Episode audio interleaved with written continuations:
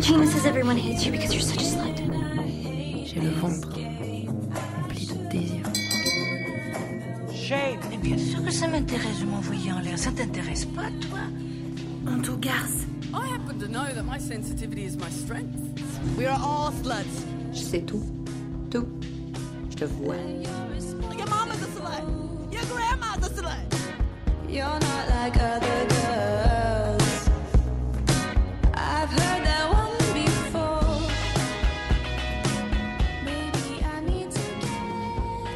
garces, le podcast pour parler de l'impact de la misogynie sur les sexualités et la pop culture. Parce qu'Internet nous a tant formés, on s'est dit que c'était à notre tour de l'informer. Parce que déconstruire, c'est bien, mais reconstruire avec humour et amour, c'est mieux.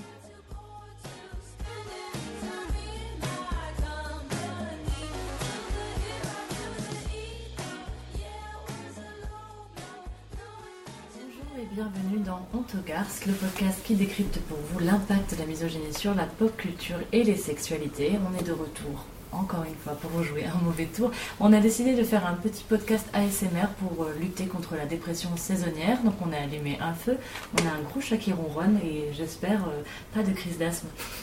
Est-ce que vous voulez vous représenter un peu pour que les gens qui nous aient peut-être qui nous peut-être jamais entendus euh, sachent qui leur parle? Alors moi je suis Dame Fanny, je suis l'une des parcs de l'internet de ce podcast et euh, je viens ici pour parler euh, du sexisme, pour m'énerver, pour euh, être en, en accord avec les autres, mais surtout pour m'énerver. Je suis Dwam, tatoueuse de jour et toute nue sur internet la nuit. Et je- j'aime beaucoup m'énerver aussi, donc c'est bien, on, on est là pour râler en fait.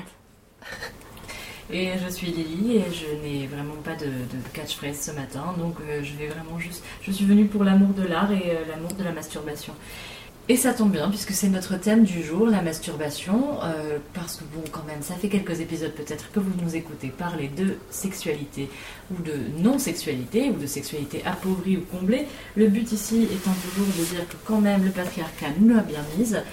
En tout cas, masturbation, euh, réussite ou non réussite de la sexualité, dans tous les cas, euh, la masturbation pour les personnes perçues comme des femmes, c'est quand même un gros tabou. Euh, un tabou qui quand même de plus en plus change de forme, se voit même représenté, peut-être de manière plus ou moins euh, élogieuse, on va pouvoir en parler, mais surtout on s'était dit que quand même, euh, à partir de ce dont on a l'habitude de- d'utiliser, c'est-à-dire notre expérience personnelle, ici on est trois personnes perçues comme des femmes dans l'espace public, même si nous ne nous identifions pas toutes comme des femmes cis, euh, voilà, la masturbation ça a toujours été un enjeu depuis finalement le début de nos sexualités vers peut-être aujourd'hui une, forme plus mature et plus politique de ce qui se passe dans nos culottes. Euh, Est-ce qu'on commencerait pas d'abord par parler un petit peu euh, de la honte de la, de la masturbation et la honte qui vient avec le fait, le tabou finalement qui vient avec le fait de dire qu'on a une sexualité et pour ça on a un petit extrait audio. Concernant la masturbation, je sais pas si c'est un tabou ou plus une gêne, mais je travaille dans un milieu très masculin où j'ai que des collègues, je suis la seule fille au bureau. Et hum, il est très fréquent que eux entre eux euh, discutent de masturbation, de sexe, de cul, tout ça, tout ça.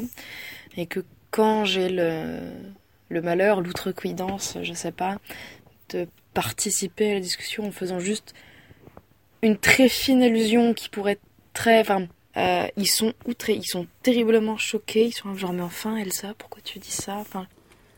On l'a entendu, euh, et bien sûr cette- ce, ce témoignage, on remercie euh, Elsa de nous avoir envoyé, euh, ce témoignage il n'est pas, euh, enfin il n'est pas, il n'est pas tout seul en fait, il existe, enfin on a toutes fait l'expérience je pense, tous et toutes, euh, de, de parler de sexualité et de se retrouver euh, à être euh, humilié ou ridiculisé ou je sais pas, Stigmatisé. Mhm. Franchement juste on était choquante quoi. Ouais. Mais pourquoi? Pourquoi tu parles de ça? C'est comme dans l'au- l'audio. Vous avez déjà connu euh, ce, sentiment-là? C'était quoi votre première expérience, euh, votre première appréhension de la masturbation, de la sexualité? Moi, j'ai ce souvenir de cette période euh, bénie du collège, qui est donc la pire période normalement dès qu'on est un petit peu pas tout à fait dans les cases et dans les normes, qui est une véritable horreur de 11 ans à 15 ans. Et que à la limite, les, les garçons commençaient à en parler, et pour les filles, c'était le silence, le néant, l'absence totale euh, Mais euh, comme à l'heure actuelle, cette idée que les hommes peuvent parler du sexe, mais en fait, avec qui font-ils du sexe? Car en fait, eux ont le droit de le faire et d'en parler, les femmes non. Donc au bout d'un moment, on se pose la question, mais avec qui baissent-ils? Vu que ça n'a pas l'air d'être nous, vu qu'on est représenté nulle part. Et donc, euh, la masturbation, c'était vraiment, moi, je... et J'étais, j'étais de mon jeune temps, donc euh, il n'y avait pas Internet. Enfin, on avait 20 heures par mois, donc en fait, j'avais pas le temps d'aller nulle part. Vous imaginez l'investissement que ça représentait de lire des fanfics quand on avait 20 heures par mois 20 heures, d'internet voilà. C'est ça. Dont, dont 5 minutes pour se connecter.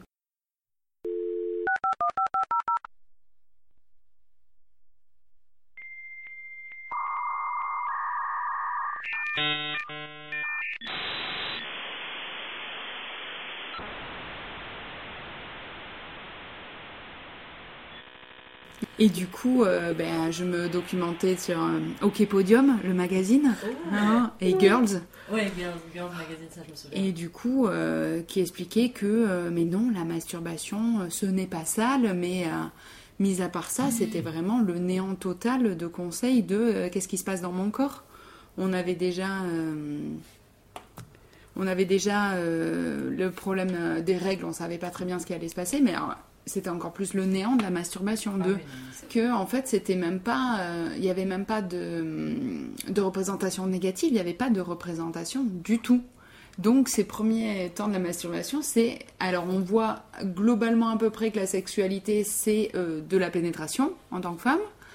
Et du coup on dit ben on est bien je suis en euh, 2001 euh, je n'ai pas internet.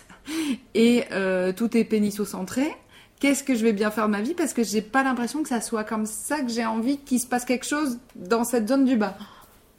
D'ailleurs, sur cette question du collège, euh, on avait aussi reçu un, un super, euh, un super témoignage audio euh, sur le fait que, bah voilà, au collège, il y avait euh, ces questions-là qui se posaient. Je pense qu'on va pouvoir en passer un petit bout.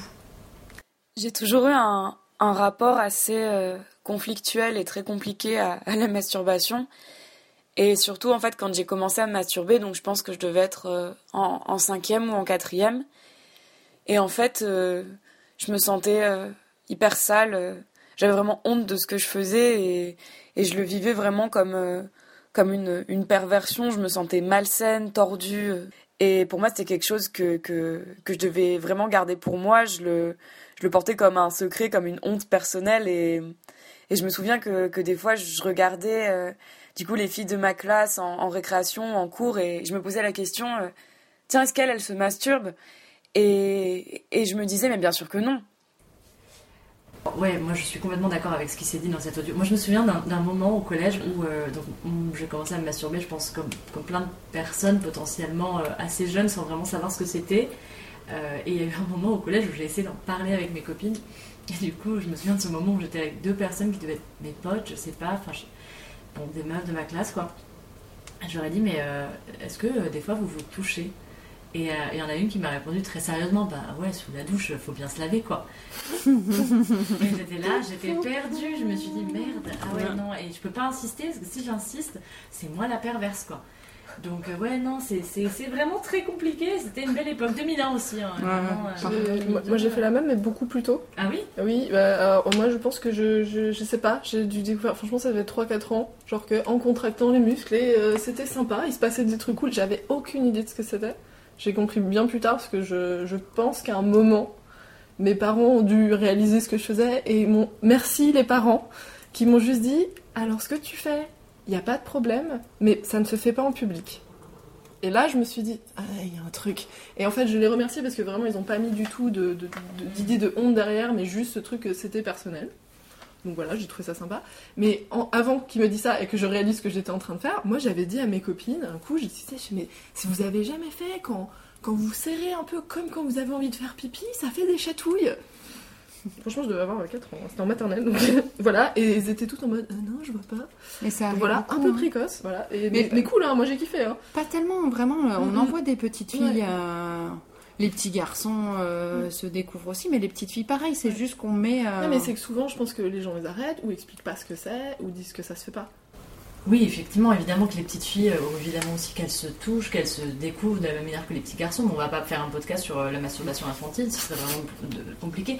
Par contre, ce qui est intéressant, euh, c'est que évidemment, bon, sauf exception, on a tendance à plutôt recevoir un, discours qui nous dit de ne pas le faire, de, plutôt être pas là-dedans, voire surtout que ce serait très honteux si on était prise sur le fait.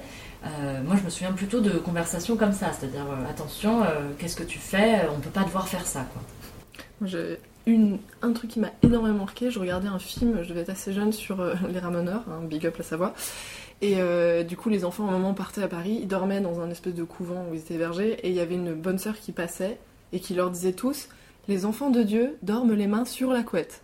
Et dans ma tête, ça fait genre Pourquoi pas sous Ah Et ce truc Mm. m'est resté pendant des années. J'étais là Ah, c'est moche le catholicisme quand même. hein. C'est vrai parce que de toute façon, euh, c'est honteux, mais c'est honteux aussi pour les garçons parce que euh, il y avait tous les trucs euh, pathologiques que ça pourrait rendre sourd. Que sûr. euh, moi, je me rappelle quand je m'étais fait pote avec des Mormons. Bon, Et du coup, euh, mille vies, hein. euh, voilà. Bon, euh, globalement, j'avais essayé d'en choper un. Ce fut un échec, mais je veux Qui dire, est est-ce que- surpris est-ce qu'on n'a pas des fois envie de se confronter à l'échec? Et euh, du coup, je m'étais beaucoup renseignée et ils ont des espèces de hum, caleçons Ouais. magiques qui euh, les aident à enlever les impuretés de leur esprit. Ça les aide à ne pas se toucher. Et euh, du coup, comme ils n'ont pas le droit de se toucher jamais, euh, il y a tout un truc sur leur site de la masturbation, c'est pas bien. Et euh, qu'est-ce que tu peux faire Euh, C'est à destination des ados. C'est genre OK Podium pour les mormons. Et donc, euh, et donc Jésus te dit, euh, c'est pas bien de se masturber. Donc euh, en échange, tu peux faire beaucoup de sport. Et notamment le frisbee. Et c'est vrai qu'ils font beaucoup de frisbee. Donc si vous voyez des mormons faire du frisbee, voilà, En fait, c'est de la masturbation publique. exactement. Donc toi, mais qu'est chaud parce que Elle aime bien le connais Ah, parce que vous prenez plein de gens qui font de l'ultimate et soudain. euh, Ça c'est clair Ah merde Bah, écoute, Mais du coup, euh, Captain America, ça se passe comment? Eh ben, Lui aussi, il a besoin de faire beaucoup de frisbee. Nous ne reviendrons pas sur Captain America, c'était l'épisode numéro 2. Peut-être qu'il y a une fanfiction dans un univers alternatif où Captain America est un champion d'ultimate mormon. voilà, méga Déborah. Euh, alors oui, tu as tout à fait raison sur ce truc de les, les enfants de Dieu, les mains sur la table, etc., sur la couette et tout. Euh, Il y avait quand même ce truc de on attachait les mains des enfants, Ouais. Euh, on leur mettait effectivement des, des sortes de cal- culottes de chasteté, des choses comme ça. Il y avait cette idée que la masturbation allait te rendre débile, euh, au sens vraiment de Rendre pathologie, sourd. te rendre sourd, euh, te rendre voilà. Enfin, il y avait plein de formes de torture euh, et de maltraitance infantile qui venaient avec le fait d'essayer de convaincre euh, déjà dans l'entendement général que c'était une très mauvaise idée et aussi que les enfants ne devaient absolument pas avoir euh, d'autonomie en fait sexuelle. Bon, euh, encore une fois, la question des enfants c'est pas tellement notre question. La question qu'on se pose aujourd'hui, c'est aujourd'hui l'impact de générations et de, centenaires, enfin de, de siècles, pas de centenaires, de siècles de discours moralisateurs et culpabilisateurs sur la question de la sexualité et notamment la question de la masturbation, ça a quand même un coût. Et dans notre cas, euh, pour, euh, pour ce podcast où on parle surtout euh, d'un point de vue du slut shaming, donc encore une fois cette idée de, stigmatiser, de dévaluer, d'incriminer finalement toute forme de sexualité euh, réelle ou supposée chez, chez des personnes perçues comme des femmes, euh, bah, la, masturbation c'en est une. Et notamment, bah, ça peut être une expérience qu'on fait chez les gynécos ou quand on a des soignants à qui éventuellement on peut en parler, ou si on parle du fait d'avoir peut-être des difficultés à ressentir du plaisir dans notre, dans notre vie sexuelle. C'est assez fou les discours qu'on entend là-dessus. Mhm.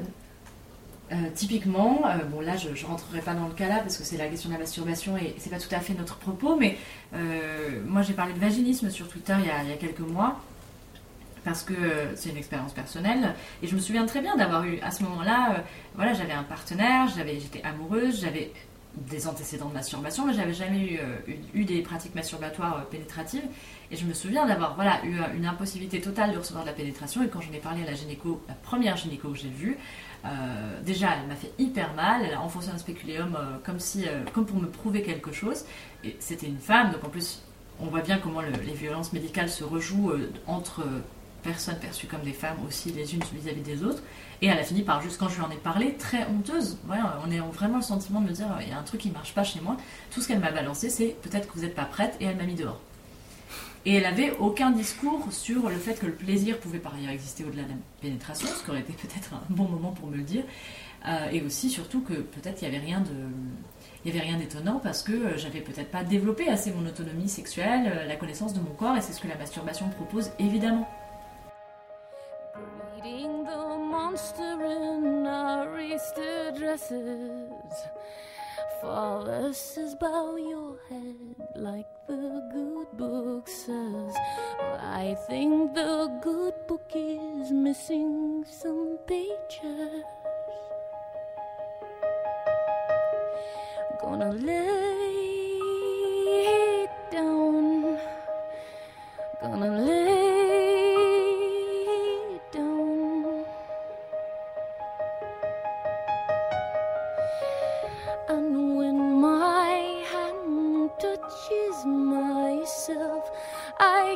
finally rest my hand.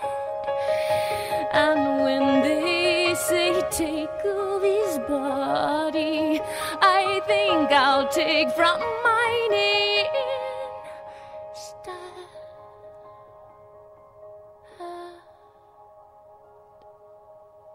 J'ai une amie avec qui j'avais discuté beaucoup quand j'avais une vingtaine d'années et justement me disait ça un jour. Mais elle dit, moi j'avais jamais eu d'orgasme pendant super longtemps et puis là j'étais en couple avec quelqu'un et puis bah, c'était sympa mais sans orgasme non plus. Et elle dit bizarrement, ça c'est une période, je sais plus ce qui a été le déclic, mais elle a commencé à beaucoup se masturber et en fait elle se masturbait jamais avant. Donc elle a Mhm. commencé hyper tard. Et elle disait, et ça a été genre le waouh, ok. Et je- ça m'avait marqué cette phrase où elle m'avait dit, bah en même temps, comment je peux m'attendre à avoir du plaisir et attendre des orgasmes de quelqu'un d'autre si je ne sais pas moi-même m'en donner? Et j'étais là, ah oui, c'est vu comme ça. C'est vrai que on n'éduque tellement pas les filles à ça et il y a tellement cette idée de c'est honteux si tu découvres ton propre corps que euh, il y a quand même un truc, je trouve, dans la sexualité hétéro où tu es censé attendre que l'homme vienne te faire découvrir le plaisir. Non, bah n'attendez pas, hein, parce que vous ferez beaucoup mieux vous-même, clairement. hein. On peut- N'attendez pas l'homme hétéro si vous voulez rencontrer le plaisir quand même.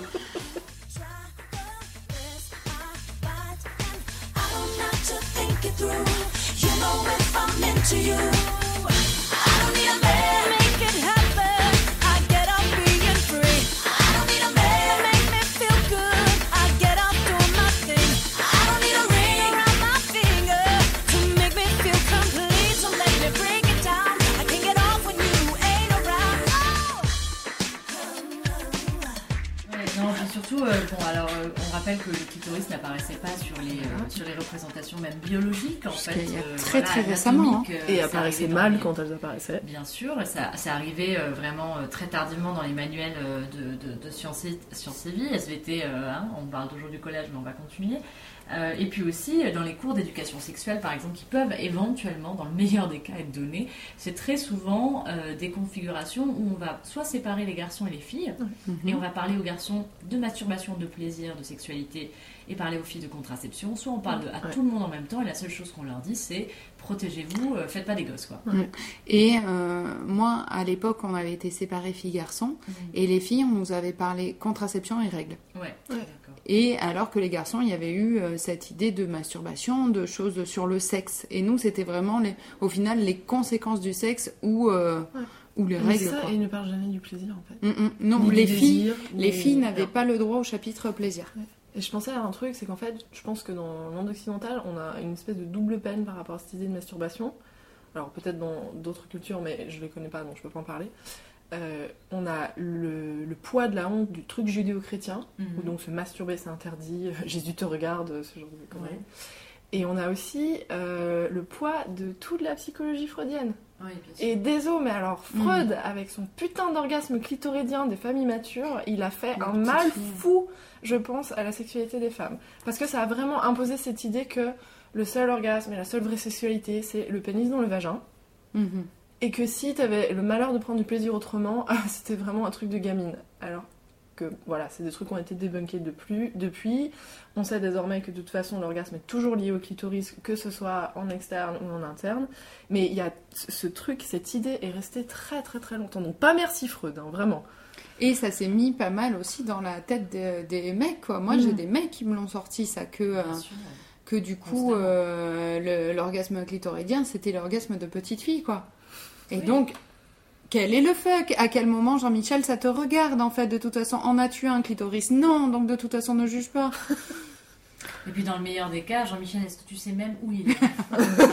Occupe-toi de le localiser sur une carte et après, on en reparlera peut-être. Jean-Michel, où est le clito? What if Finn didn't know what he was doing? I had hours and days and weeks of experience in the lady area. I knew how it operated. What if I had to fake an orgasm? How the hell do you fake an orgasm? What if he couldn't find my. Holy Lord Jesus Christ! Mais ce qui est vraiment, vraiment intéressant dans ce que vous rappelez, c'est aussi cette question de, en fait, même quand tu arrives à jouir, c'est pas assez bien parce que t'as pas eu un orgasme vaginal. Mhm. Moi, je me souviens de ce truc. Alors voilà, encore une fois, euh, c'est des conversations sur, qui sont à la limite entre masturbation et épanouissement sexuel et la question de l'orgasme. On peut se masturber sans avoir d'orgasme Oui. et on peut se masturber juste parce que le plaisir que ça nous apporte est suffisant. On peut se masturber juste parce qu'on a envie de dormir aussi, qu'on a besoin d'un shot d'endorphine. Enfin, je veux dire, la Qui se masturbe pour des orgasmes quand on peut se masturber pour dormir Vraiment. Vraiment, ouais. En 2019. Mais euh, blague à part, euh, cette question voilà, de, de, de, de, de- de hiérarchiser les orgasmes et les plaisirs, ça m'inspire vraiment euh, beaucoup de mépris et beaucoup de tristesse parce que je me dis que ça veut dire qu'on dit à des personnes qui potentiellement arrivent à jouir d'une certaine manière qu'elles ne le font pas assez bien. Mm. Et que c'est déjà pas assez bien. Et il y avait vraiment, euh, voilà, donc tu parlais de Kepodium Girls, moi je vois bien comment euh, dans les magazines féminins ces 10-15 dernières années, à l'inverse, il y a des injonctions à jouir d'une certaine manière, à faire d'une certaine manière, à, se masturber d'une certaine manière. Euh, et en fait, tout ça, ça rajoute à un truc de la charge mentale des, femmes et des personnes femmes en général, mais surtout, voilà, cette charge mentale, elle devient la charge sexuelle. On vous mettra en lien un super article sur la charge sexuelle que, que je trouve vraiment très pertinent. La charge sexuelle, sur le même principe que la charge mentale, c'est l'espace mental, émotionnel, psychique euh, qui est occupé et qui est mobilisé euh, pour penser le bien-être sexuel, notamment dans l'histoire, dans le couple, euh, dans les interactions sexuelles, mais aussi vis-à-vis de sa propre vie sexuelle. Le problème avec ça, c'est aussi que la masturbation, à partir du moment où on est en couple, si tu te masturbes, c'est comme si tu disais que tu n'étais pas comblé dans ton couple. Ça devient une espèce de. Alors, encore une fois, nous, on n'est pas, on pas hétéro, mais euh, enfin, on essaie quand même de. de- de- on a De soit. compatir. de compatir, mais on a aussi navigué dans cet espace, puis on est Ouais. perçu comme des meufs dans une société hétéropatriarcale, donc on l'a vécu et entendu ce truc-là. Mais voilà, si, pour- si on fait un petit fast-forward à ce moment-là, où on se rend compte qu'il y a, soit on l'a vécu personnellement, soit c'est un truc qui revient, même entre potes, de discuter avec tes potes, et en fait de te rendre compte que tes potes en couple, elles sont en mode quoi, mais jamais, jamais je me touche. Si j'ai envie de niquer, euh, je- tu vois, normalement, euh, quelqu'un est à disposition, alors qu'en fait, Déjà, quelqu'un n'est pas à ta disposition 24-7. Bien sûr, et euh, de la même manière que nous, on n'est pas toujours disposé à euh, s'envoyer en l'air ou euh, satisfaire notre partenaire, euh, bah en fait, euh, lui non plus ou elle non plus. Mais par contre, en fait, on est toujours en possibilité et on, on- enfin, on a le droit euh, de se satisfaire sexuellement euh, de plein de manières. Et on dirait que dès que tu es en couple, si tu le fais, c'est limite tu trahis ton couple, quoi. Exactement. C'est vraiment euh, cette idée que euh, à partir du moment où tu es en couple, de toute façon, tu deviens un hydre à deux têtes. Tu dois tout faire à deux tout le temps. Et du coup, euh, sauf bien sûr les tâches ménagères, hein. Et dans ce cas-là, c'est vraiment le sexe ne se fait plus qu'à deux. Et ça, on va avoir une honte, ben, toujours du côté du plaisir féminin et tout, mais vraiment aussi du côté des hommes où on leur interdit de se de se branler euh, en fait euh, avec euh, moi j'ai plein d'histoires qui me reviennent autour de moi. De euh, on leur interdit l'accès au porno. On leur euh, vraiment ah mais maintenant tu es dans un couple légal et euh, donc tu n'as plus le droit d'aller sur des sites tu n'as plus le droit et puis j'ai des souvenirs de voilà de gens qui fouillent des historiques des choses comme ça parce que eh ben voilà maintenant le fantasme n'existe plus le ton ça. fantasme c'est moi Oui, et c'est rien que moi Tu quoi perds ton, ton autonomie sexuelle. exactement ça. On a reçu un super témoignage aussi sur cette question de la, la place de la masturbation dans le couple. Est-ce que tu veux bien le Oui, lire je vais Joanne lire. Donc c'est un témoignage de Julie qui dit J'ai 38 ans, je suis une femme hétéro et pendant longtemps, je n'ai fait que me masturber de façon bien isolée et dissimulée, un peu honteuse. Mais ça fait quelques années que j'ai commencé à réfléchir aux féministes et à la sexualité et du fait que tout est politique, y compris ce qui se passe au lit. Et j'ai rencontré des hommes plus déconstruits que la moyenne sur ce sujet. Avec eux, le sexe, c'est chouette, communication, consentement explicite, et chacun et chacune maîtrise son corps. Et c'est avec eux que je me suis sentie autorisée, pour la première fois, à me masturber pendant qu'on faisait l'amour. Et c'est hyper cool. Et oui, parce qu'effectivement, on peut tout faire à deux, mais on peut aussi se branler à deux. Enfin, je veux dire, pourquoi est-ce que littéralement, euh, euh, ce serait honteux, inacceptable, euh, voilà, une activité euh, qui n'a le droit d'exister que dans un recoin sombre de ta vie, dans les, je sais pas, trois quarts d'heure que tu peux te donner à un moment donné.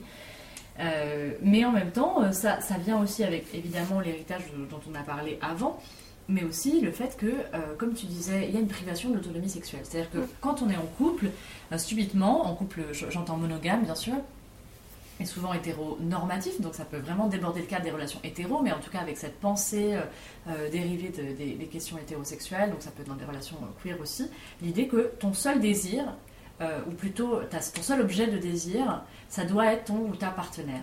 Et qu'il y a une idée que, comme ça, si tu désires autre chose, si tu, même, euh, je sais pas, consommes de la pornographie, lis de la littérature érotique, euh, lis des webtoons euh, kinky, ou je ne Des sais quoi. fanfics. Oui, je, je dis littérature érotique, je l'ai mentionné. Là, il y a vraiment un truc de, t'as, voilà, t'es dans la trahison émotionnelle, physique. Mais attendez, on, on en revient à cette idée que si euh, on, a, on s'est trop branlé, on sera moins disponible pour son, son partenaire, ou alors qu'on aura perdu je- quoi, la semence sacrée. Enfin, je veux dire, il y a une idée un peu comme ça de, de penser de l'économie du manque dans la libido, alors qu'en fait, plus, Alors qu'en fait, plus tu pratiques, bien sûr, plus t'as envie.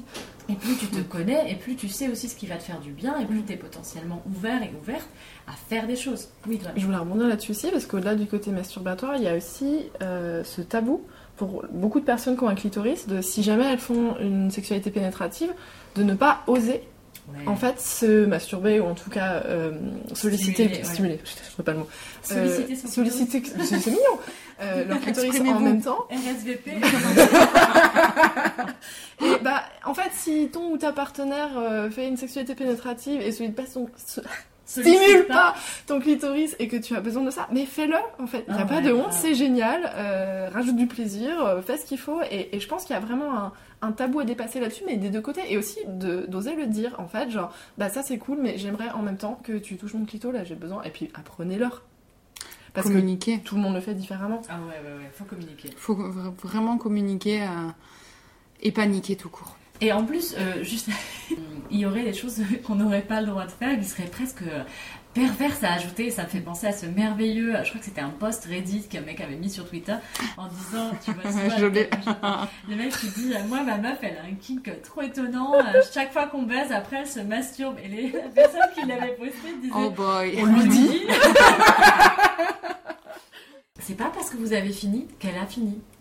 Mhm. Et en fait, c'est magique. Vous avez potentiellement, je dis bien potentiellement, peut-être vous en avez des, des phalanges en moins, mais 10 doigts, une langue, un nez, des dildos, des vibrateurs, enfin des vibrateurs. Il y a, il y a tellement de, voilà, il y a tellement de possibilités de faire euh, du bien. Et Moi, je- en fait, peut-être même d'utiliser ce qu'elle a déjà, peut-être euh, dans le pied de son lit ou dans un tiroir caché quelque part. Allie, what are you doing? If I don't drink that in the next 10 seconds. Do you know how most men actually make love as opposed to how you would like them to? I'm married. I wouldn't. Think back. I remember. You were about to drink this cappuccino like most men make love, skipping over all the foreplay. Now just. just hold it in your hands. Oh, just knowing that it's close. Yeah, I see what you mean. Now close your eyes. And just think about tasting it. Now smell it. Just a little. Mm. Now pull it away. Just tease yourself a little. Ça me fait vraiment penser, euh, euh, sans dévier, euh, à une histoire que j'ai eue où euh, un mec m'avait dit, moi, pour moi, c'est vraiment important que la femme jouisse et tout. Vraiment, moi, j'ai, j'étais Ouais, ah, ouais. cool, cool, vraiment Cool, un bon kink, tout, tu vois. pas du tout dans la compétition et le besoin d'être valorisé quand même. Hein. Mais ouais, mais du coup, je me disais cool. Et donc, du coup, chemin faisant, le sexe arrive. Mais là, justement, il m'a juste regardé un moment dans le sexe, il m'a dit I want you to come. J'étais ah pardon, ah ok, c'est ah ah d'accord, ok. Et c'était littéralement la seule chose qu'il a faite. Juste, il m'a dit maintenant, j'aimerais bien que tu jouisses. Ah oui, ah ah autant pour moi, je croyais qu'il fallait Alors, faire quelque chose. Parfois, c'est un truc collaboratif en fait. Et donc voilà, Pas donc eux. vraiment, je pense qu'il va falloir faire un petit manuel de où se situe le clitoris. Mais et en plus, quand bien même ce serait pas le clitoris, il y a des meufs qui ont des prostates, euh, genre c'est pas leur clitoris nécessairement qui a besoin d'être stimulé. Je me Nous, là, n'en avait pas parlé on, encore. on parle, oui, bah oui, le lobe du prostate est toujours là, il arrive dans l'ombre. euh, voilà, nous là on parle avec une, une, une, une perspective qui est très cis-centrée, ou en tout cas qui est très euh, vulvocentrée. Mhm. Euh, quand bien même ton clitoris ne serait pas, d'ailleurs, il y a plein de personnes qui, dont le clitoris n'est pas du tout sensible ou qui n'ont pas du tout envie Mhm. d'être touchées au niveau euh, de la vulve, du clitoris, etc. Euh, ce qu'on essaye de dire en fait en faisant des blagues, c'est à un moment donné, la masturbation quelle qu'elle soit, elle te permet à toi de connaître les endroits dans ton corps qui peut-être sont à l'arrière de tes genoux, qui sont les endroits que tu préfères et que tu as envie qu'on te sollicite. Et que, et que comme cette stimulation-là, elle est, elle est agréable pour toi, je suis désolée, moi je connais des gens, ça, leur fait, ça les fait plus kiffer de se faire mordre que euh, de se faire euh, toucher le clit. Et en fait, c'est super. Et en Mhm. fait, voilà, ça participe de comment est-ce qu'on crée une sexualité au-delà déjà justement d'un truc hyper génitalisé. Et en plus, en incorporant des choses que peut-être on ne savait pas qu'on aurait trouvé sexy ou cool ou intéressantes, d'où l'intérêt.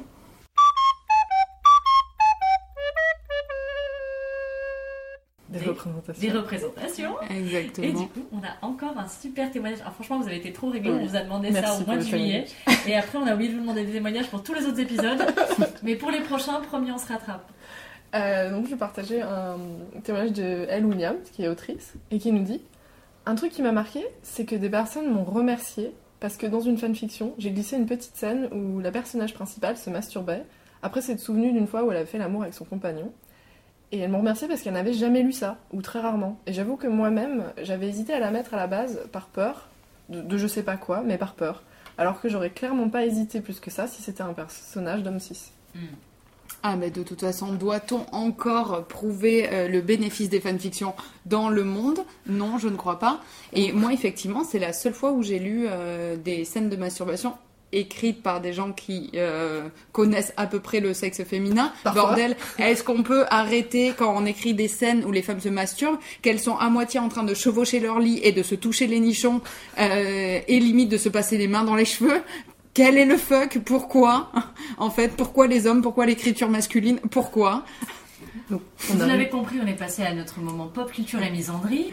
Euh, Était-il vraiment parti ce moment-là Pour les fanfictions, moi je vous renvoie à notre épisode 2 qui parle des fanfics et de notre amour des fanfics. Mais euh, ce qui est intéressant, et ce que tu viens de dire justement, Fanny, c'est la question de qui euh, représente quoi, qui représente le, le plaisir et la masturbation. Là, on va prendre des exemples qui sont quasi exclusivement des représentations euh, féminines, voilà, cis féminines d'ailleurs.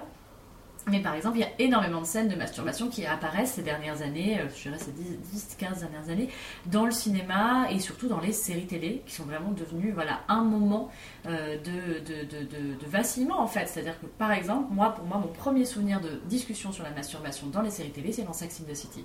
Et c'est cette fameuse, ce fameux épisode dont je vais déjà parler, euh, qui est l'épisode dans lequel Charlotte, qui est considérée comme un personnage extrêmement pudique, euh, prude, voilà, c'est la bourgeoise blanche euh, new-yorkaise. En fait, je sais plus comment, elle, met la main sur un rabbit, donc c'est un type de, vibromasseur qui en fait crée une double stimulation interne et externe. Et finalement, elle sort plus de chez elle, quoi. Elle, réalise que, en fait, chercher l'amour, à quoi bon elle a un rabbit. Ses copines doivent faire une intervention, lui dire maintenant, meuf, ça suffit, tu mets ton, tu mets ton, ton vibro au tiroir et tu, tu sors. My Zen teacher once told me that there was nothing like yoga to quiet a busy mind. Just as I had reached the moment of no thought. I think I broke my vagina. Oh, sorry, my point arm. Metaphorically, I mean, with the rabbit. Oh, so you've been using it? Yes, and I'm scared if I keep using it, I'll never be able to enjoy sex with a man again. Why? Well, have you ever been with a man, you know, and he's like, he's doing everything and, and it feels good, but somehow you, you just can't manage to, um, Come?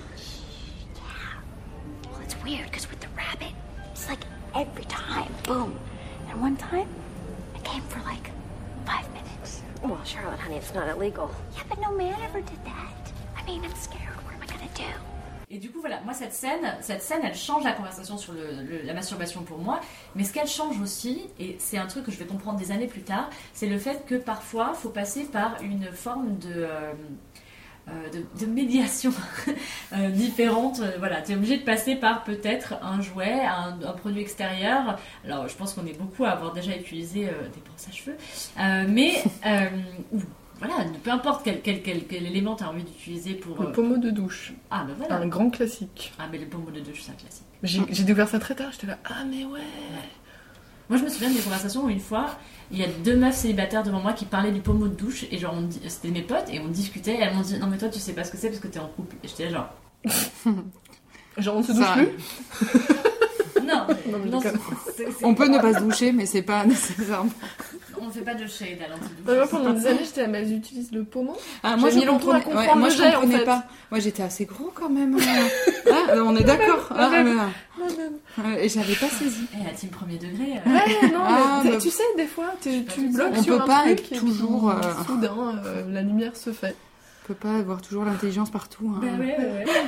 Et je, pardon, je voulais rebondir sur un truc aussi, sur ce que tu disais avant, c'est on parle pas aussi des fantasmes masturbatoires. Bien sûr. Parce que nous, on parlait là que des trucs techniques, hein, Ouais. les pommeaux de douche, tout ça. Ouais, Mais, c'est- euh, c'est les signes de terre qui parlent Mais de tout ça. je pense que c'est aussi euh, tout ce truc de honte lié à la masturbation, c'est que ben c'est pas seulement technique. Et il y a aussi tout l'aspect imagination, imaginaire érotique, fantasmes qui vont avec. Et je pense aussi que pour beaucoup de personnes, quand t'es en train de te masturber, ben, c'est un peu là où parfois tu vas aller fouiller dans les, les fantasmes parfois que t'assumes le moins, parce que bah, c'est souvent ce qui marche le plus. Mhm. Et je pense qu'il y a aussi cette, euh, du coup, tout, tout cet aspect euh, truc très personnel, parfois pas assumé, euh, parfois honteux, parce que merci. Qui, qui doit vachement. Le patriarcat aussi, ouais, qui, qui doit impacter énormément, je pense. Oui, oui, complètement. Et du coup, euh, c'est aussi pour ça que c'est extrêmement honteux, par exemple, et que c'est très mal vu et que tu peux te faire euh, vraiment euh, allumer un peu par tes potes si par exemple tu dis que tu achètes des sextoys ou que tu en possèdes plusieurs ou que tu mets de l'argent dedans. Euh, moi, je me, vraiment, je me rends compte, parce que, bon, voilà, pour certains, vous savez, certaines, vous savez, j'ai travaillé dans un love store pendant plusieurs mois. Ça a été assez incroyable le nombre de meufs qui y allaient à reculons, qui se faisaient traîner par leurs potes, euh, ou voire qui se faisaient un petit peu, euh, genre toutes petites, qui rentraient euh, en, je sais pas, en rasant les murs, en se disant, oulala, il faut que j'arrive, je sais pas, en moule. En euh, moonwalkant euh, dans la section toy parce que sinon on va voir que je suis intéressée. Et, euh, et genre c'est pas grave meuf t'es rentrée jusqu'ici vas-y va jusqu'au bout va voir euh, va voir. Et quand je venais leur demander bah je sais pas par exemple vous avez envie d'un jouet qu'elles me disaient bah ouais c'est mon premier je suis pas trop et tout. Et que je leur disais bah qu'est-ce qui vous fait plaisir? Qu'est-ce que vous qu'est-ce que vous aimez bien comme sensation? Et elles étaient mais vraiment muettes quoi c'est à dire merde faut, faut savoir même et je suis là, Non, en même temps, quand t'as pas essayé, tu peux pas forcément savoir. Non, mais je sais bien, mais c'était mon but, c'était de dire, par exemple, je sais pas, si t'es plus stimulé, euh, si t'as plus de plaisir de manière clitoridienne, par exemple, il y, a des- il y a des jouets plus. Et du coup, je me suis rendu compte que cette Oui. formulation-là, elle était intimidante. Même ça, je pense que par exemple, euh, il y a beaucoup de personnes qui ne réalisent pas ce que font les vibrations. Alors moi, désolé, j'ai vraiment une pensée émue pour toutes les femmes des générations précédentes où ça n'existait pas, et je me dis c'est vraiment triste. Mais ça existait, c'est juste qu'elle les avait pas vendus dans les mêmes. Tu vois, c'était à la Ça- fin du catalogue. Il y a vraiment longtemps, quand il n'y avait pas l'électricité, Ah oui, oui, oui, pardon. il n'y avait Et pas avait trucs Internet. vibrants. Il n'y avait pas des trucs. Et, euh, pas de fanfic et pas de. Bah voilà. Et en parlant de À Magic quoi Wand, euh, je me rappelle, j'avais vu ça dans des BD sur internet. Enfin, j'en entendait parler sur. Et puis ça m'avait l'air énorme, c'était moche, c'était hyper intimidant. Et je comprenais pas jusqu'au jour où, merci, des gens m'ont dit Quoi? Tu n'as jamais essayé? Et dans les 5 minutes suivantes, euh, j'ai. Fou, mon, mon âme a quitté mon corps, quoi. Et j'étais là, Ah ouais, d'accord, les vibrations. Ouais, en fait. Ouais, ok, j'ai compris maintenant. Non, mais euh, vraiment, c'est. Mais quand t'as pas essayé, bah tu sais pas. Et un Magic Wand, ça peut être génial aussi euh, pour stimuler une prostate de l'extérieur. Mm, mm. Je dis ça, je dis rien. Ah oui, Hashtag le biprostate. Hashtag Ouais. toujours. absolument parfait. On, on ne vantera jamais assez les euh, bénéfices de la Magic Wand qui vous sert à tout, à monter des œufs en neige, à, à vous épanouir sexuellement, vraiment. Bah, euh. c'est vos épaules endolories. Ouais, ouais, clairement. euh, Non, ça marche vraiment aussi. hein. Je je vais finir par placer mon mot sextoy et capitalisme. Oui. non, c'est pas grave. On Mais ce que je trouve intéressant, c'est ça. C'est-à-dire que ce truc de genre, en plus, faut que tu, tu débourses une fortune Mm, ouais. pour pouvoir réussir à avoir accès. Alors, évidemment, il y a la question des matériaux, de la, tu vois, de l'esthétique, de comment les jouets sont faits, etc. C'est sûr, si tu veux jouer un jouet euh, vegan, euh, fait à la main, euh, voilà, je comprends, silicone médical, ça coûte cher. Mais ce que je veux dire, c'est qu'il y a aussi cette idée qu'il y a une dimension économique à l'accès au plaisir, même si, euh, bien sûr, cha- chacun, chacune fait ce qu'il veut. Euh, pour plein de personnes, les représentations de la sexualité et la masturbation précisément, c'est associé à l'idée d'avoir des sextoys et d'avoir plein de sextoys. Et en fait, ça coûte une blinde. Moi, je me souviens de la première fois que j'avais acheté un sextoy où, genre, c'est ma pote qui m'a envoyé un texto me disant Putain, il y a des sextoys sur venteprivé.com. Et j'étais là, genre, euh, j'étais jamais rentrée dans un love store. euh, J'ai dit oui au hasard. euh, J'ai pris un truc qui avait l'air euh, vaguement ok. Je sais pas pourquoi il y avait des faux- fausses testicules attachées. C'était vraiment pas une bonne idée. Le truc était bleu ciel. Il avait... Le premier, il avait une forme de dauphin. Je, disais, je ne sais pas, je prends, mais c'est Ah, moi, vraiment j'avais chelou. le petit canard vibrant aussi, euh, ouais. super cheap. Je voulais juste du coup tester quoi. Et j'étais Mais- là, ah ouais, sympa. Moi, mon sextoy, j'ai jamais pu m'en servir quasiment parce que déjà il y avait des faux contacts avec les piles, il était vraiment horrible. Et en plus, en plus, il a senti, il sent le plastique. Il sent le plastique mauvais, genre, je pense, je l'ai encore quelque part dans, une, dans un coin parce que je me dis, un jour, je vais faire un, un truc autour de ce. Un ce- hôtel Ouais, je- non, je vais faire je Ah bah, pense, euh, sexualité une installation à, euh, qui dira euh, Putain, euh, la bite, franchement, on s'en passera, sauf quand elle est bleue nacrée. Euh, et, et du coup, il y a vraiment un truc, moi, ce sextoy, il m'a terrifiée, parce que du coup, je me suis dit, j'y arrive pas, je sais pas m'en servir, nanana, en fait, il est trop gros, il est moche, il me fait pas du bien. Et genre, vraiment, me- je me rends compte, et c'est pour ça que j'avais vachement d'empathie pour mes clientes, parce que j'étais là, genre, putain, je sais, je sais ce que ça fait de se dire, ok, je passe le cap, j'achète un truc, je rentre chez moi, et en fait, je, je sais pas ce qu'on fait avec ça, quoi. Il y a aussi ce truc que énormément de sextoys vont encore être phallocentrés. Bien sûr. Alors Mhm. qu'en réalité, il y a quand même énormément de personnes pour qui la pénétration ne donne pas du tout de plaisir. On, on en, on en reparle, mais euh, on en reparlera plus dans notre podcast. et, et moi, c'est aussi quand j'étais plus jeune, justement, voilà, les gens, les gens font des blagues, les gens parlent quand même de sexualité, même si souvent à mot couvert. Et moi, je sais qu'à chaque fois, je, je captais pas, parfois, qu'ils parlaient de masturbation, parce que ça parlait souvent de trucs phallocentrés, ou avec des toys, ou avec des godemichets, comme on disait d'antan. Et, et j'étais là, bah, je sais pas, pour moi, la masturbation, c'était juste la main, le clito. En fait, il n'y avait pas de pénétration. Et j'ai mis vraiment longtemps à dire, ah oui, en fait, il y a aussi ça, il y a aussi des gens qui font ça, mais bah, pas beaucoup, et c'est pas forcément ça qui donne le plaisir, et en fait, c'est pas grave. Oui, et puis voilà, on en revient à cette idée que euh, le- voilà, l'hétéronormativité et les rapports euh, pénétratifs euh, phallocentrés sont, euh, voilà, se pervertissent. oserais-je dire, notre imaginaire euh, sont pernicieux. notre imaginaire euh, masturbatoire Euh, l'intérêt des représentations et du coup c'est quand même aussi notre, notre but c'est de parler aussi des de la pop culture et de, de là où- qu'est-ce qui se passe par là. L'intérêt des représentations c'est aussi de nous apprendre euh, et Un de autre imaginaire. voilà, euh, soit des pratiques différentes, soit euh, des, des formes masturbatoires différentes, soit des désirs. Par exemple, il y a un truc que je trouve super intéressant, c'est le fait, pour personne queer et pas cisgenre, euh, il y a vraiment un truc de comment est-ce que je peux essayer de trouver des imaginaires érotiques qui me parlent et qui ne me renvoient pas constamment au fait d'avoir une vulve et donc d'être une femme et de faire de la dysphorie, quoi. Et du coup, bah, Parce que tu n'es pas forcément une femme, parce que tu as une vulve. Exactement. On le redira jamais assez. Bah, c'est ça, mais merci, c'est vraiment le truc que je retrouve, quoi. J'ai Mm. du mal.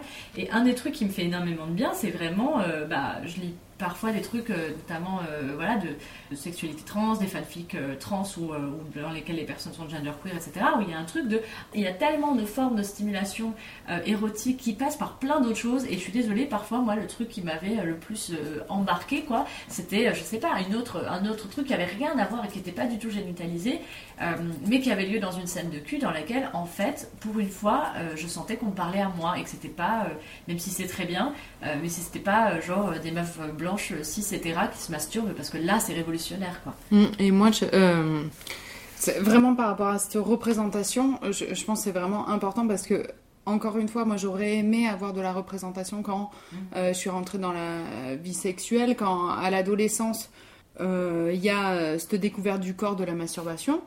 Et ensuite, bah, il y a les. Il n'y a pas, hein, certaines ont de la chance, euh, les premières expériences donc hétéronormées, où du coup tu te retrouves avec zéro plaisir et où de suite c'est qu'est-ce qui va pas chez moi Ouais. qu'est-ce qui va pas chez moi avec euh, moi j'ai eu le cas d'un des premiers partenaires qui disait mais moi toutes mes copines elles trouvaient ça génial avant Mhm. Euh, chérie t'as 16 ans à mon avis ta copine c'était ta main tu vas te calmer deux minutes mais euh, le fait que euh, j'ai pas eu de représentation qui me disent mais si t'es- complètement dans le bon chemin dans la découverte de ton corps c'est c'est eux qui sont nuls c'est euh, ben, c'est là moi je suis contente qu'on y aille et qu'il y ait de plus en plus de représentation c'est important pour les générations euh, qui passeront après nous Ah, en plus, je sais que souvent dans les représentations, je pense aux films de la sexualité, et surtout des premières fois, c'était soit t'as hyper mal, Mm. parce qu'on te disait toujours tu vas avoir mal, tu vas avoir mal, tu vas avoir mal. Alors non, t'as pas forcément mal, souvent, mais pas toujours. Ou euh, ah c'était génial, euh, il est à peine euh, frôlé, la nana elle a un orgasme de ouf. Non, Oh c'est ouais, rare non, aussi hein, sur les premières. euh, non, c'est rare. ouf, c'est ouf le nombre de Il y a pas scènes de cul, le nombre de scènes de cul où t'as l'impression que genre première fois, tu vois déjà. On sait où on va. Eh, là, ça y est, direct, Ouais. le mec sait qu'il y a un point G, il a déjà anglais sa teub dans le bon sens, il dit mais alors, non, Rapporteur, hop là. Alors ça n'est jamais arrivé. Enfin, je veux dire, enfin c'est arrivé, bien sûr, ça peut arriver, puis en plus, a des sensibilités différentes. Voilà, mais par exemple, moi, ce qui m'intéresse vachement là, c'est de faire mon petit moment point lubrification. Euh, alors, encore une fois, je reviens à les- aux expériences que j'ai eues euh, voilà, dans, dans ce contexte où des femmes venaient, majoritairement des femmes, mais pas uniquement, me parler euh, de leurs problématiques sexuelles. Et en fait, il y a le nombre de meufs à qui j'ai dit, mais vous mettez du lubrifiant, et qui m'ont regardé comme si j'étais en train de leur dire des trucs horribles. Et elles étaient en mode, ah non, j'en ai pas besoin. J'étais genre, ok, vous en avez pas besoin, mais vous avez pas envie de jouir mieux ou de ou juste kiffer un peu plus, quoi. Non, non, mais ça va, j'ai pas de problème. Non, mais c'est pas un problème en fait. Je veux dire, il y a un truc. Si notre corps éventuellement euh, est programmé de manière à proposer une forme de lubrification euh, en fait en cas de désir, c'est qu'en fait on sait le corps est quand même aussi fait, enfin il sait très bien ce qu'il fait quoi, genre on est foutu pour avoir du plaisir d'une certaine manière aussi. Enfin je veux dire ou quand t'as un pénis, euh, tu vois, dans le cas où t'es vraiment à sec, c'est pas un peu compliqué quoi. Je veux dire il y a, il y a toute une question de confort. Et souvent, j'ai l'impression que prendre le temps même de penser à l'aménagement de son propre confort, de sa sexualité quand c'est pour soi, c'est trop égoïste encore, tu vois. Et pour plein de personnes qui sont notamment, qui ont été socialisées comme des meufs, mais pas que, euh, ça devient, voilà, ça devient presque prétentieux, quoi. Non, on va pas se prendre au sérieux au, point d'avoir un lube, au point d'avoir un sextoy de qualité, au point d'avoir, euh, je sais pas, dédié du temps dans, ta soirée pour ça, euh, d'avoir euh, fait des recherches pour trouver du porno qui te plaît. Non, non, tu vois, genre, c'est toi, ta main, et puis tu te démerdes avec ce que tu sais. T'as pas même le droit d'aller à, aller à la rencontre de trucs qui potentiellement, peut-être te font un peu violence au départ, et qu'en fait tu te dis, bah c'est pas pour moi, mais au moins t'auras fait le chemin, quoi.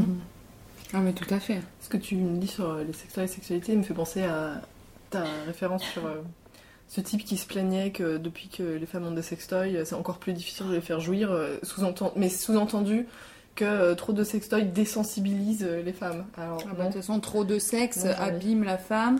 Trop de sextoy maintenant, voilà. Donc sur Twitter, euh, ce mec se plaignait que euh, franchement, on n'arrive pas à vous faire jouir, mais maintenant, euh, faut voir aussi les espèces de marteaux-piqueurs que vous avez et qui désensibilisent. Et Mais est-ce que tu y juste, avant? Je ne hein. crois pas, Jean-Mi. T'es juste en train de dire que t'arrives pas à faire jouir les gens là, c'est en fait juste que t'es en train de dire. Ok, non mais on, on, a- on ira pas plus loin en fait.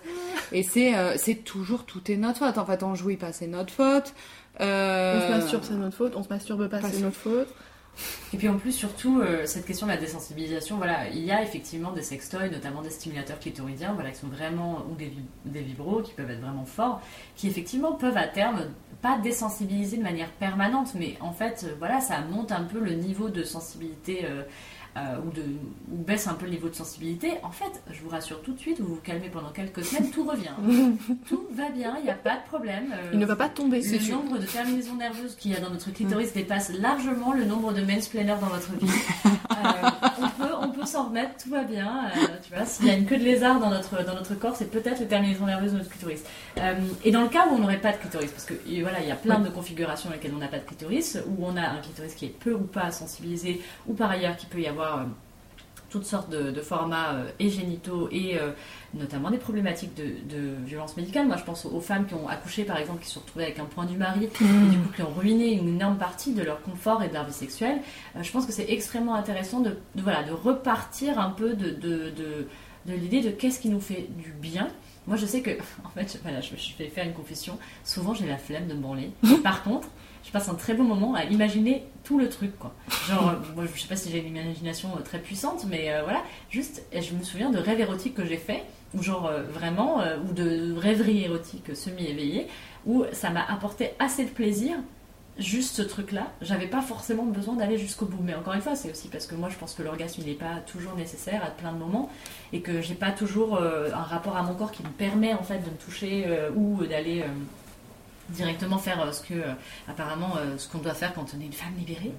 Euh, bah, en fait, d'ailleurs, en parlant des femmes libérées, moi j'ai quelques noms de séries dans lesquelles il y a des, scènes de, masturbation. Alors, je dis pas que tout est incroyable. Moi, je me souviens très bien de la scène dans Girls à l'époque euh, où il y avait le personnage de Marnie euh, qui, je pense, sais plus, elle a un crush sur un mec qui a l'air assez affreux, mais bon, je ne me souviens pas qu'elle ait déjà choisi ses partenaires correctement. Mais euh, à un moment, elle est dans une galerie d'art et euh, elle croise ce mec, il excite, je sais plus, franchement, euh, bear with me, je me souviens plus quoi. Et elle s'enferme dans les chiottes et elle se branle. Et on enfin, je suis désolée, c'est une- c'est un truc qui est complètement logique, normal, qui arrivera à plein de meufs, qui arrive à plein de personnes en fait, d'être dans un moment de, de tension sexuelle telle que là, t'as juste besoin d'avoir une décharge physique. Et en fait, cette scène, elle avait été vachement controversée, elle était voilà. Et mais, mais je trouve que c'est génial. Et il y a eu d'autres séries, bien sûr, depuis. Il y a évidemment Broad City, qui est génial. Il y a Insecure, qui est super. Et Fleabag. Ah, mais c'est vrai, j'ai même pas pensé à Fleabag. Mais oh oui, là là, comment j'ai pas pu ne pas penser à Fleabag Ouais, je voulais vraiment que tu entends sur Fleabag, Douam, sur euh, Fleabag et euh, la représentation du désir et de la masturbation. Mais peut-être que je te Bah, un peu de non, cours. non, c'est bien. Et je, je pense que, alors vraiment, regardez toute Fleabag, c'est une série qui est Tu l'as pas très drôle, mais aussi très dure. Je préviens, je préviens quand même les gens, c'est assez cruel. Euh, mais ce qui est très intéressant, c'est que le personnage principal est une femme anglaise qui est le dit elle-même, qui est obsédée par la sexualité, mais qui adore l'idée du sexe, penser au sexe, parler du sexe, mais pas forcément faire du sexe. Donc on y revient. Mhm. Aussi, c'est une série qui montre extrêmement bien la tension sexuelle. Franchement, Ouais. ça faisait longtemps qu'on n'avait pas eu une représentation qui n'est pas du tout un male gaze. Pour une fois, c'est une représentation vue par une femme. Alors là, c'est une femme cis. Euh, Mais elle écrit et réalise la série. Donc Voilà. en plus, il y a vraiment, on sent qu'il y a une approche. euh, c'est mais c'est tellement spontané, c'est tellement trash, c'est tellement bien, ça fait tellement du bien et ça aborde tous ces sujets que tu, dont tu ne parles jamais d'habitude et vraiment dès la première minute. Vous allez être dedans tout de suite. Et ce que j'aimais beaucoup dans Fleabag aussi, et donc du coup, comme tu l'as dit, c'est-à-dire c'est pas le male gaze, c'est pas le regard des hommes. Donc ça, le male gaze, c'est une, c'est une appellation euh, pour désigner le regard masculin. C'est, euh, ça a été théorisé par Laura Mulvey, euh, qui est une théoricienne de l'image. En fait, le male gaze, qu'est-ce que c'est? C'est le fait euh, que ce soit majoritairement des hommes qui se trouvent derrière les caméras. Donc là, on parlait de cinéma dans le cas de Mulvey. Et en fait, du coup, qui essayent de définir ce qui est désirable d'après leur propre imaginaire. Et comme on le sait, il est extrêmement limité. Et il y a aussi Et- une hypersexualisation, notamment des corps féminins, Voilà. qui est très très très très forte avec le Les male gaze. culs, les seins. Voilà, pour vous donner un exemple, c'est tous les films de Tarantino où forcément on va avoir un gros plan sur les fesses d'une nana qui arrive en marchant. Ça, c'est typiquement du male gaze. Et tu le retrouves ouais. dans les bandes dessinées, tu le retrouves Dans dans, la pub. Toutes ces affiches de cinéma où tu Mhm. vois le héros entre les jambes d'une meuf en mini-jupe. Oh, c'est vraiment typique. Mhm. C'est genre, on ne peut pas représenter la femme dans son ensemble. Tu n'es que des morceaux. La femme cis euh, Mm. désirée par ces mecs-là. hein. Euh, voilà, c'est que des morceaux Et et, c'est des morceaux de corps euh, sexualisés. Et en fait, la question du male gaze, quand on la retourne et qu'on parle du female gaze, ou en tout cas de Mm. queer gaze, moi c'est vraiment mon appellation préférée, qui ne sont évidemment pas équivalentes, mais voilà, dans cette idée de, de dégenrer un peu le regard, évidemment on peut pas dégenrer le regard complètement parce qu'on vient avec notre bagage et nos imaginaires. Mais juste apporter une autre perspective qui n'est pas le regard masculin dominant qu'on a tout le temps. Et ce que je trouve intéressant, c'est la question de subitement, quand c'est une meuf qui est derrière la caméra, par exemple dans Fleabag, Mm. il y a une, tu vois très bien le moment où, où ce qu'elle trouve érotique n'est pas ce qu'un mec aurait trouvé Mhm. érotique. Et, On euh, peut pas spoiler, mais c'est très dur. C'est bien, et hashtag slow burn. Et vraiment, euh, au-delà de Fleabag, par exemple, je pense que le, le- le- la question du male gaze, moi je pense à Delatif Keshish, par exemple, sur Ah euh, le très, très, la très très mauvaise adaptation de La vie d'Adèle. Hmm. Euh, donc le bleu est une couleur chaude, euh, qui, est, qui est la bande d'origine. la Vous pouvez pas originale voir, mais j'ai des flammes qui me sortent par les oreilles là. Julie Marot. Ben voilà, moi je me souviens quand j'ai lu cette BD, ouais, elle m'a donné chaud un peu, quoi. Et euh, elle, elle m'a pas donné chaud parce que voilà, c'est mon œuvre absolue, fait- fait machin, mais truc de représentation euh, d'une personne qui parle de ce qu'elle ce qu'elle sait aussi. Et puis quand j'ai vu le film, et en plus moi je faisais des porn studies, quoi, je regardais la, la scène de cul d'Abdelatif Keshish avec déjà le pire éclairage de l'humanité, non mais vraiment qui est ton chef on dirait que ça a été tourné à France 2, quoi. Et en plus, derrière, t'as une situation où tu te rends compte que les- la manière dont il a mis en scène cette sexualité, elle, elle, elle, lui- elle, la dé- elle le dépasse. Dégouline de male gaze. Elle, dé- elle le dépasse. Il sait pas, il, il, focalise même, je pense, sur sa direction d'ac- d'acteur, il a fo- d'actrice, il a focalisé sur des pratiques. Franchement, je suis désolée, je sais pas si les lesbiennes se mettent autant de fessées. Peut-être, hein, mais je sais pas si c'est ce qui les fait jouir. Parce que là, c'était vraiment euh, absurde. Mais Julie Marot, elle avait pas fait un petit post, c'est ça Alors, pour les personnes qui ne savent pas, Le bleu est une couleur chaude, c'était une BD de Julie Marot qui met en scène euh, des amours lesbiennes adolescentes, qui a été donc adaptée au cinéma par Abdelatif Keshish. Et moi, je me rappelle quand c'est sorti, alors je suis amie avec Julie Marot, donc je savais un peu ce qu'il y avait derrière, donc j'étais déjà un peu préparée. Et je ne suis pas allée voir le film, et je me rappelle que j'ai juste lu les critiques des journalistes, et juste en lisant quelques critiques du journaliste, j'ai hurlé devant mon écran, parce que, un, ces critiques étaient des hommes, et juste de ce qu'ils décrivaient du film, je savais que si je voyais le film, j'a- j'allais pleurer des larmes de sang, parce que c'était dégoulinant de sexualisation de tous leurs fantasmes sur les lesbiennes, Ouais. et il y avait une seule critique négative. Quelle surprise, c'était une femme. Mm. Et malheureusement, j'ai quand même euh, vu des bouts euh, plus tard en me disant, faut quand même que je puisse critiquer sur une vraie base, et j'ai pleuré des larmes de sang comme je m'y attendais. Et donc Julie Marot a énormément euh, décrié ça, pas sur la partie artistique, parce que si elle a aussi cédé les droits à, à c'était aussi pour des raisons, euh, on va dire, d'admiration artistique, Ouais. mais par contre sur la représentation euh, des lesbiennes, c'était horrible. Et il est vraiment horrible parce qu'en plus il n'a pu accueillir aucune critique là-dessus. C'était vraiment, vraiment moche. Et donc là, c'est vraiment la meilleure représentation du male gaze possible. Et voilà, en tant que lesbienne, euh, oh là là, voir ces scènes à l'écran, j'étais là, non, c'est pas possible. J'ai l'impression de voir le pire des mauvais pornos créés par un mec qui n'a aucune idée de rien en fait. Mm. Puis elle disait qu'au final, il, il n'y avait pas de lesbienne. Il n'y avait pas de lesbienne sur le plateau. Il n'y avait pas de lesbienne euh, qui, aurait pu conseiller. Et Mhm. que c'est ce manque-là dans le poste qu'elle disait, les lesbiennes Mhm. n'existent pas. Et ça se voit. Et le problème, c'est que peut-être pour des personnes hétéros, pour qui c'est un autre monde, bah, ils disent bah non, ça va, mais non, non, pour des personnes concernées, c'est catastrophique. Et c'est souvent le problème du male gaze aussi, hors de Et la sexualisation, c'est qu'ils vont représenter des choses sur lesquelles ils ne sont pas concernés et ils les représentent mal. Et le problème, c'est que ces mauvaises représentations, ces mauvaises représentations, ça crée des dégâts. Moi, je pense à euh, Black Swan de Darren Aronofsky, euh, qui a une scène de masturbation et qui est, qui est pas forcément complètement mauvaise, mais qui est très très représentative de ce qu'on disait sur la honte et sur le regard masculin, parce que c'est littéralement son prof de danse qui lui dit mais va te toucher. Donc déjà, c'est une injonction masculine, genre meuf, en fait t'es un peu rigide, frigide, là, faut, que, faut que tu lâches du lest. Donc déjà, c'est- je sais pas, c'est un peu hyper moche ce truc de oh t'es chiante, hein, t'as pas assez niqué. C'est un peu hystéro. Voilà. Et en fait, euh, donc il y a une scène où Nathalie Portman se masturbe et au départ, t'es là genre oui, oui, bah oui, hein, les mains sous la couette, hein, c'est pas un enfant de Dieu. Et puis petit à petit, ça devient un truc vraiment euh, bah, hyper sexualisé où elle se tortille et en fait au moment où on sent qu'elle est un peu à fond, elle se retourne, elle réalise que sa mère est dans la chambre et dort à côté. Donc il y a ce truc de et là c'est la honte totale, c'est le pire. Oh, mon Dieu, elle va peut-être me voir. Donc il y a vraiment le truc de pas très réaliste, injonction, regard masculin et honte de oh mon Dieu, on va me voir. Vraiment, euh, Moi, je me souviens quand, il y a très longtemps, je regardais The L World, la, la première euh, version de la série. Euh, J'avais lu un petit peu sur la série, la manière dont ça s'était fait, et en fait, la créatrice de la série avait insisté pour qu'il y ait des coachs sexuels lesbiennes euh, Mm. qui viennent, parce que toutes les actrices n'étaient pas des meufs lesbiennes. Et en fait, elle avait dit, moi, il est hors de question euh, que mon équipe, se, se- se- tu vois, ne soit pas du tout au fait de comment ça se passe. Et en fait, ça se voyait bien. C'est-à-dire que c'est aussi pour ça que c'est devenu une référence cette série, pas juste parce que c'était la première. Et elle a plein de défauts, mais il y avait une vraie envie euh, de, de rendre justice aussi à toutes sortes de formes euh, de sexualité euh, non hétéra, et dans, ce cadre-là plutôt lesbienne et queer. Mm. Euh, et je trouvais ça assez formidable. Moi, j'ai Mm. vraiment le souvenir d'une variable, d'une palette incroyable d'émotions Oui. qui peuvent avoir lieu euh, et, et, et qui peuvent surtout des dynamiques de pouvoir au, au lit qui complètement se changent, même entre les personnages, entre elles. Et, et voilà, il n'y a, pas de secret. Moi, je me rappelle une scène où deux, alors je sais plus qui, euh, Mhm. deux des actrices sont en train de faire du sexe et, qui me faisait hyper rire parce qu'à un moment, elle était là. Ah, quoi Elle dit non, ça va pas. Elle dit si, si, mets plus de doigts. Et j'étais là, mais en fait, Oui, c'est la oui, oui, première fois que Alice. je, Oui, en- oui. que je vois ça à l'écran. Quelqu'un Ouais. qui dit genre, mets un doigt de plus, Ouais, quoi. Et merci. Ouais, c'est Alice et Merci. Dana qui couchent ensemble et Alice qui lui dit more fingers. Ouais, Et en plus, cette scène est drôle, elle est dynamique Ouais. et, et elle communique. Et en fait, on voyait passer à l'écran avant, quoi. Ouais, À quel ça moment. fait vraiment du bien. Voilà, tout de suite on a dérivé à. Vous voyez que l'hétérosexualité c'est un peu, un peu fini. Euh, Notre non. némésis. Vraiment, nous, on est, on est quand même le fan club de, des meufs qui subliment euh, leur vie euh, hétérosexuelle. Si elles y arrivent, moi je suis toujours très admirative. Euh, mais quand même, euh, voilà. Mais on sait que vous galérez, on vous soutient. on vous soutient. Euh, encore une fois, la charge sexuelle, c'est aussi le fait de devoir être toujours à l'initiative de toutes les formes de variation et d'exploration sexuelle de son couple, et c'est très chiant. Et, et voilà, moi, moi, mon, mon petit conseil, si je peux en donner un, c'est vraiment faites-vous plaisir, allez.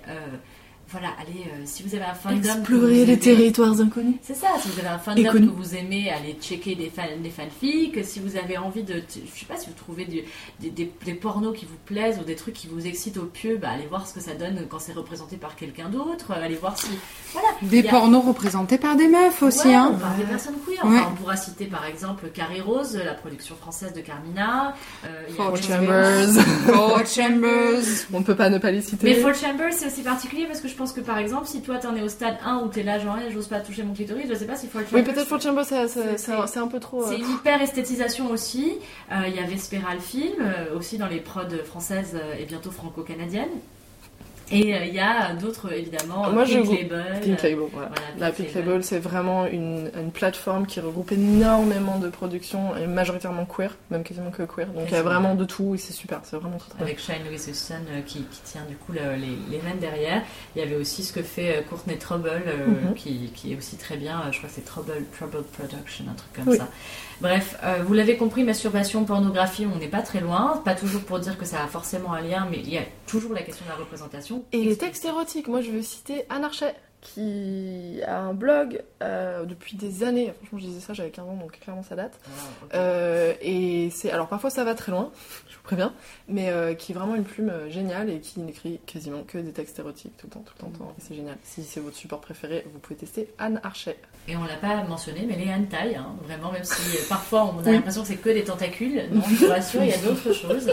Et parfois, ça marche tout aussi bien, on n'a pas besoin de voir des vraies personnes Oui, dessus. même des fois c'est Fanny, bien. toi, tu un petit conseil pour la masturbation? Je conseillerais, euh, moi, mis à part euh, les, euh, les fanfics, hein, les fanfics, les fanfics, et vraiment n'hésitez pas à utiliser des, des mots-clés, d'aller chercher des choses, et vraiment penser, avant, là, ça va faire saigner mon petit cœur, avant, je vous aurais conseillé Tumblr. Ouais. Voilà, et donc j'aimerais... Malheureusement, Tumblr nous a lâchés. Ouais, Tumblr depuis l'année dernière ou cette année a décidé de bannir le porno. Donc euh, Tumblr se tirait une grosse balle dans le pied, j'ai envie de Bah, dire. oui, euh, c'est clairement là. Rip Tumblr mort, Tumblr. hein. Mhm. Et il y avait énormément justement de supports, de gifs, de, de, de discussions qui pouvaient, en plus, qui étaient là pour euh, les jeunes, pour les adolescents, qui Ouais, ouais. commençaient pour les, pour les jeunes queer, pour euh, les, Mm. les jeunes femmes qui découvraient euh, le plaisir sexuel, enfin, ou même le, le sexe. Et, et ça, c'est vraiment quelque chose qui me fait mal au cœur. Parce que vraiment, on a perdu du contenu et le fait que euh, la censure en fait euh, actuelle euh, du net me fait vraiment va mal pas au dans cœur. bon sens. Un- une autre référence, si vous aimez les bandes dessinées, je, vous je ne peux que vous conseiller les recueils de Smut Peddler. C'est fait par Iron Circus. Ça se trouve euh, sur internet. Et en fait, Smut Peddler, c'est génial parce qu'elle n'arrête pas de créer des anthologies. Donc, il y a des anthologies de BD érotiques euh, avec des thèmes. Donc, euh, les premiers, c'était vraiment. Elles essayaient vraiment d'avoir des trucs queer et extrêmement divers. Et là, je sais qu'ils sont en train d'en sortir un sur euh, la sexualité euh, pour les personnes âgées. Euh, Il y a de la sexualité, euh, de la fantaisie avec des robots. Enfin, il y a vraiment de tout et c'est super divers, vraiment. Et c'est tout ce que moi j'ai cherché pendant longtemps, c'est de représenter la sexualité qui n'était pas glauque, pas forcément lourde. Il y a des trucs qui sont très drôles, il y a des trucs très mignons, il y a des trucs très perturbants aussi. Mais vraiment, Smut Peddler, c'est une super référence en bande dessinée. Pendant que j'y suis, pardon. Oui. Euh, moi, je vous euh, conseillerais euh, Le vrai sexe de la vraie vie, tome 1 et tome 2 de l'autrice et dessinatrice Si, qui du coup fait. euh, alors, c'est pas, c'est pas. Du coup, ça va pas être nécessairement érotique, mais ça va être le sexe, comment il est dans plein de situations différentes. Ouais, en parler de manière spontanée et voilà. Et ça, Mm. c'est des choses qui peuvent euh, aider, qui peuvent, euh, dans le sens où complètement décomplexer la chose de. Mm. euh, je sais plus, je crois que c'est le tome 2 où elle expliquait euh, le sexe avec une personne en fauteuil, par Ouais. exemple. Et euh, en fait, pour la représentation, quoi. Ouais, Mille fois, euh, c'est vraiment intéressant. Puis bon, c'est. une dessinatrice française, euh, et voilà, qui a fait un super travail. Donc on l'encourage et allez la lire.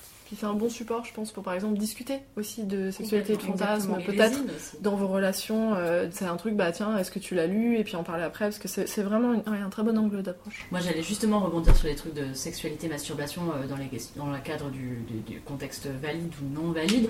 Euh, Il y a, en fait, faut le savoir, il y a de plus en plus quand même de, de jouets euh, qui sont euh, ou pensés pour, euh, notamment des jouets qui vont être incurvés, par exemple, pour faciliter si on a des problèmes articulaires ou peu d'accès au niveau euh, de la mobilité. Euh, voilà, il y a un très très bon blog en anglais qui s'appelle Chronic Sex, qui est fait par une personne qui est donc atteinte d'une maladie chronique et de, de douleurs chroniques et qui parle et qui fait des reviews de sextoys euh, notamment et qui parle de sexualité tout en étant une personne du coup qui vit avec du handicap. Il y a évidemment le merveilleux Oh Joy Oh Sextoy de Erika Moen, Comment j'ai pu oublier Ouais. qui fait euh, du coup, des, des revues en BD, qui invite des auteurs de BD et autrices de BD à parler euh, de sexualité, de pratique, de sextoy, euh, parfois de santé mentale. Moi, je me souviens d'un très très beau, euh, très belle planche que j'ai vue récemment sur euh, la santé mentale et la sexualité de la masturbation. Et euh, tout simplement pour finir, on l'a pas lu, mais euh, en Ah. fait, elle avait l'air pas mal. C'était cette autrice états-unienne qui est aussi euh, Dr Lauren Rosewarne qui a écrit un bouquin qui s'appelle Masturbation and, Masturbation and Pop Culture, Screen, Society and Self et qui du coup explore un peu plus l'aspect euh, représentation pop culture. Peut-être ça vaut le coup d'œil. Et une dernière chose, pendant qu'on parle de sexualité et handicap, ça fait débat cette année sur euh, certains articles, mais euh, n'hésitez pas si vous créez du contenu vidéo euh, à sous-titrer vos vidéos, même si vous avez l'impression que ça sert à rien parce que c'est des euh, c'est des bruits, c'est des euh, je- je- c'est pas du tout des couinements, des que- comment Des gémissements Gémissements, oui, parce que couinement c'était un petit. Euh, il faut quand même pouvoir, euh, pour les personnes sourdes, c'est important euh, de pouvoir être euh, complètement immergé et donc il faut pouvoir représenter, même si au final euh, on a l'impression que le débat c'était mais il n'y a pas de dialogue. Peu importe, ces bruits-là, ça va immerger dans, dans la scène et c'est vraiment important pour euh, l'accessibilité d'avoir des sous-titres. Il y a un vrai débat et tabou autour de la question de l'assistanat sexuel euh, pour les personnes euh, en situation de handicap. Euh, il y a, nous, on va pas rentrer dans le débat là, mais la question du plaisir sexuel, la question de la masturbation, la question de l'autonomie sexuelle, euh, quand on l'a discuté dans ce podcast, on l'a évidemment parlé d'un point de vue de personne relativement autonome, relativement valide, en tout cas sur des Mm. spectres du validisme euh, assez normatif, même si on a, on a nos propres histoires. Je pense que c'est très intéressant de réfléchir à cette question-là, sur la question effectivement de l'accès à la sexualité pour tous et pour toutes. Et euh, peut-être, si je le retrouve au moment où le podcast sort, je vous mettrai en lien une très très belle euh, conférence qui avait été donnée dans le cadre de la Queer Week il y a quelques années à Paris, avec euh, un débat entre plusieurs personnes, euh, et notamment une personne en situation de handicap, qui parle de la question de l'assistance sexuelle et de l'assistanat sexuel. Et bon, après, on, ne rentrera pas dans le sujet là, parce qu'on est en fin d'épisode, mais si on peut finir sur quelque chose aussi, ce sera toujours, s'il vous plaît, pour les personnes ayant une vulve, n'utilisez pas de savon. N'utilisez pas de produits hygiéniques N'utilisez pas d'huile. N'utilisez pas d'huile euh, si vous n'êtes pas absolument certaine qu'elle soit compatible avec vos pratiques ou vos sextoys. N'utilisez pas de lubrifiant ayant des effets chimiques. euh, voilà, essayez de protéger aussi votre flore vaginale autant que vous pouvez. Euh, C'est la même d'ailleurs pour la flore intestinale au niveau des stimulations anales et des pratiques anales. Vraiment, la masturbation, c'est aussi parfois, c'est bien de se laver les mains avant. C'est bien de, voilà, de, c'est un peu con à dire et je suis Virgo et vous le savez. Je vais le, je vais être la personne qui le dit, mais la masturbation pour qu'elle reste un plaisir, il faut quand même faire en sorte de prendre soin de soi, euh, pas juste aussi euh, vis-à-vis des injonctions à, à jouir, mais aussi vis-à-vis des injonctions à, à prendre soin de son corps littéralement. Donc, euh, comme le disait Siri tout à l'heure sur le téléphone de Douam, buvez de l'eau. Et puis on vous donne rendez-vous au prochain épisode. Voilà, Ouais. merci beaucoup et merci d'avoir été là. Merci. Et puis n'hésitez pas à nous envoyer vos audios, vos témoignages, vos réponses et vos pro tips de masturbation et vos reviews de sextoy. On vous fait plein de bisous. Et on vous dit à bientôt. À bientôt. Bisous. Vous venez d'écouter un épisode d'Onto Garce, le podcast qui s'intéresse à l'impact de la misogynie sur les sexualités et la pop culture. Vous pouvez nous retrouver sur les réseaux sociaux, par exemple Twitter ou Instagram, at hagpodcast, H-A-G podcast. N'hésitez pas à faire écouter cet épisode à vos amis, à nous laisser des commentaires, à le partager ou à nous mettre des étoiles, pourquoi pas 5, sur votre plateforme d'écoute et vos applications podcast.